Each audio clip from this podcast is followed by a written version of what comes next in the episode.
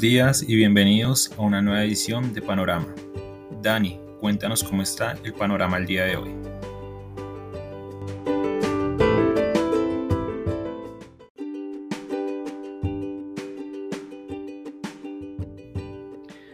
Muy buenos días a los seguidores del podcast Panorama de Global Securities hoy, 19 de octubre de 2021.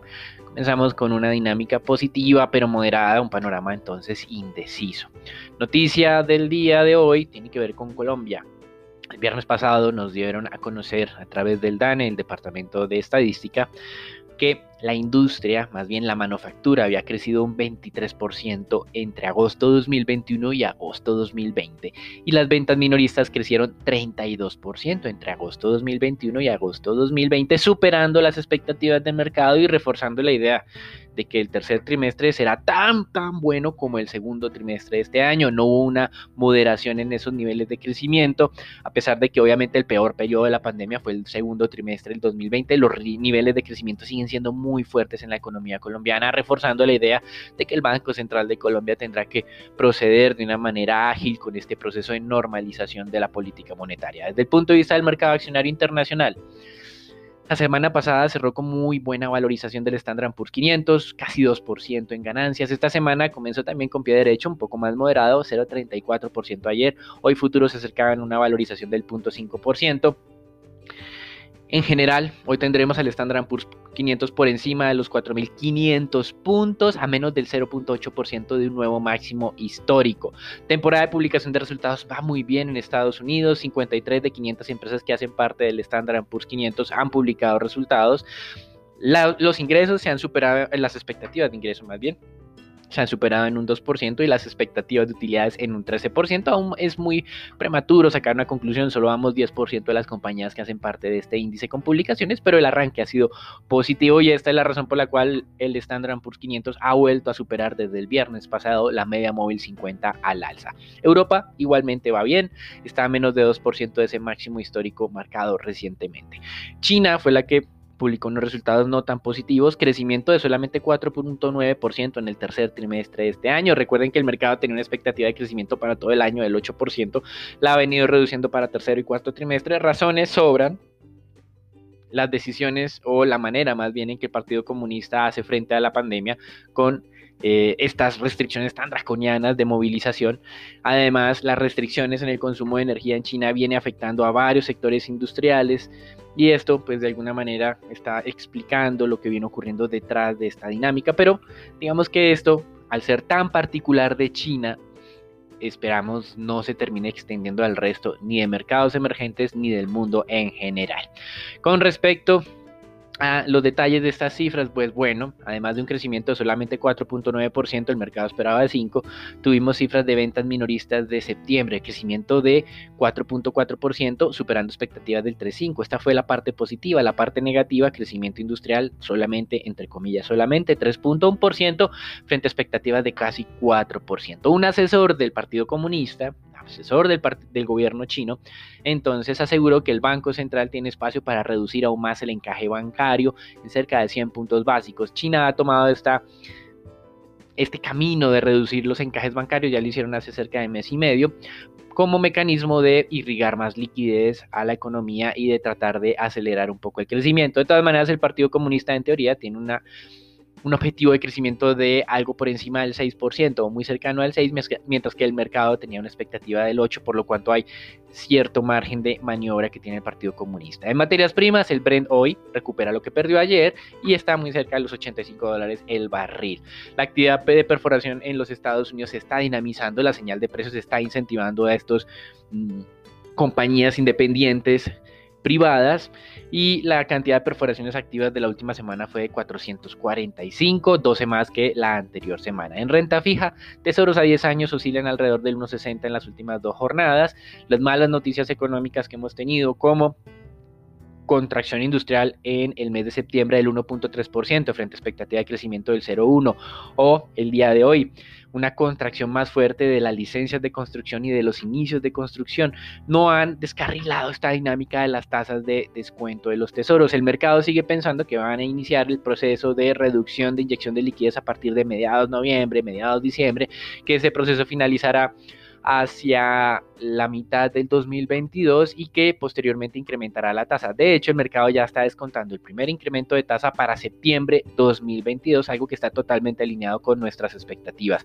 Tercer trimestre del 2022 es donde estamos esperando el primer ajuste de tasa de referencia por parte de la Reserva Federal.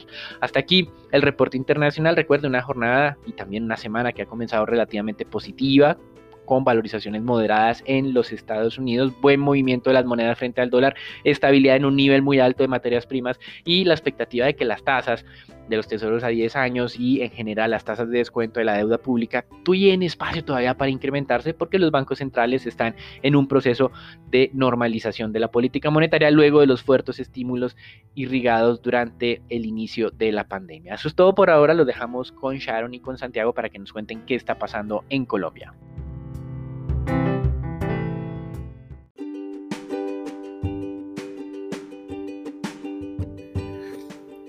Gracias Dani, ¿cómo están? Vamos a hablar de las noticias de Colombia. Para comenzar, de acuerdo con el último informe del DANI para el mes de septiembre, el indicador de confianza empresarial ITSE para las empresas de comercio, industria manufacturera, servicios y construcción mantiene su senda favorable al ubicarse en 63,1, es decir, 1,8 puntos porcentuales más frente al mes anterior cuando se situó en 61,3. Asimismo, este dato representa el índice de confianza más alto desde que se inició la pandemia. En el informe entregado por la entidad se observa también que por sectores el sector de industria manufacturera y servicios presentaron el valor más alto del IPSA durante el mes de septiembre de 2021 con 63,7, seguido por comercio con 62,9 y por último construcción con 58,9. Por otra parte, de acuerdo con el último informe de esta entidad sobre los resultados de la encuesta mensual de comercio y la encuesta mensual manufacturera con enfoque territorial de Colombia correspondiente a agosto de 2021, la producción industrial colombiana en el octavo mes del año subió a 22,9%, mientras que las ventas reales lo hicieron al 21,7% y el personal ocupado repuntó en 6%.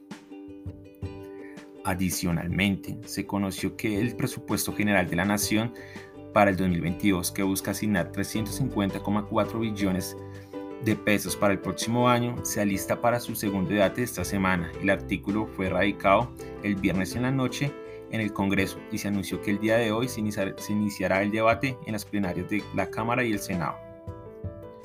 Para terminar, se conoció por parte de la presidenta de ProColombia, Flavia Santoro, que el gobierno de Colombia está trabajando para alcanzar inversión de Brasil por 2.500 millones de dólares en la economía nacional y se está trabajando para tener exportaciones con este país por 5.000 millones de dólares para el 2030. Hay que recordar que Brasil es el tercer, el tercer destino de las exportaciones colombianas y en lo que va del año se han exportado a la nación de Sina 1.214 millones de dólares, de los cuales 714 eh, corresponden a las, exportaciones no minero, energéticas. Sin embargo, ya el día de ayer, en medio de su visita a este país, el presidente Iván Duque anunció que el gigante sudamericano invertirá inicialmente 1.400 millones de dólares, siendo así el monto más alto en la historia de nuestras relaciones, dijo el mandatario. Bueno, Santiago, cuéntanos cómo está el panorama el día de hoy de renta variable.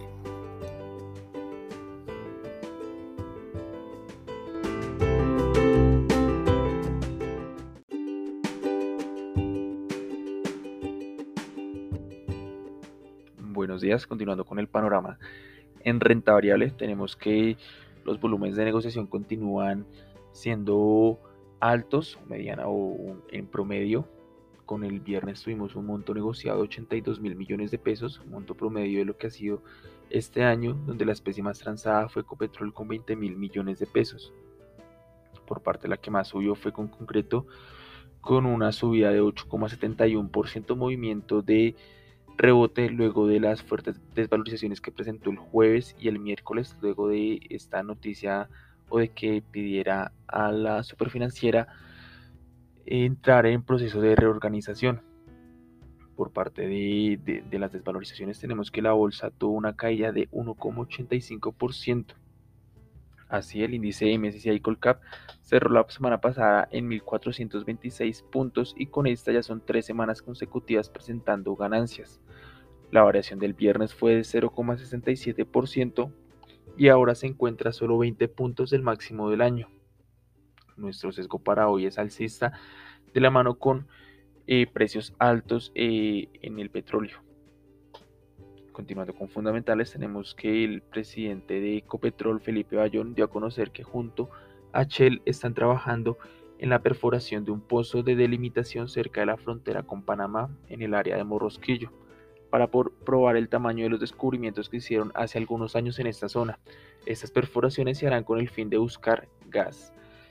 Por otra parte, Odinsa entregó el 100% de las obras del proyecto de cuarta generación Conexión Pacífico 2 en Antioquia. El proyecto tuvo una inversión de 1,3 billones de pesos y es un corredor de 96 kilómetros que comprende los tramos entre Primavera La Pintada y La Pintada Bolombó este tramo reducirá en un 45% los tiempos de viaje en esta zona. Pasando a análisis técnico, tenemos que eh, Grupo Sura presentó una fuerte valorización de 2,4% el viernes, rompiendo los 22.400 pesos, nivel que había funcionado como resistencia hace dos semanas. Eh, hace dos semanas fue cuando se alcanzaron los máximos de seis meses. Ya ahora el siguiente nivel clave que buscaría nuestro precio objetivo es nuestro precio objetivo de corto plazo sobre los 23.500 pesos. Por otra parte tenemos que Canacol, eh, luego de que la especie se valorizara un 18% en 5 sesiones y alcanzara niveles prepandemia, se estabilizó y encontró una resistencia sobre los 12.250 pesos. Sin embargo, con esta alza que vienen presentando ayer y hoy los precios del petróleo, eh, puede llevar a que la acción supere esta resistencia y se empiece a buscar más hacia los 12.500 pesos.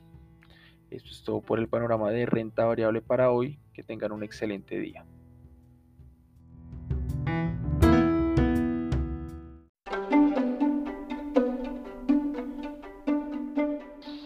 Muchas gracias Santiago. Entrando entonces a hablar de la divisa colombiana, fue una jornada mixta para el comportamiento del el peso colombiano que tuvo una revaluación de 7 pesos con 32 centavos y cerró en 3.763 pesos por dólar, donde se operaron cerca de 856 millones de dólares, el mínimo que alcanzó durante la jornada la operación se acercó a los 3.750 pesos y para el día de hoy entonces con un índice de dólar que está debilitándose levemente y un mercado petrolero que continúa avanzando, esperamos entonces presiones bajistas en la moneda arranque de jornada con soportes en 3.738 y 3.700 pesos y resistencias en 3.770 y 3.800 pesos por dólar.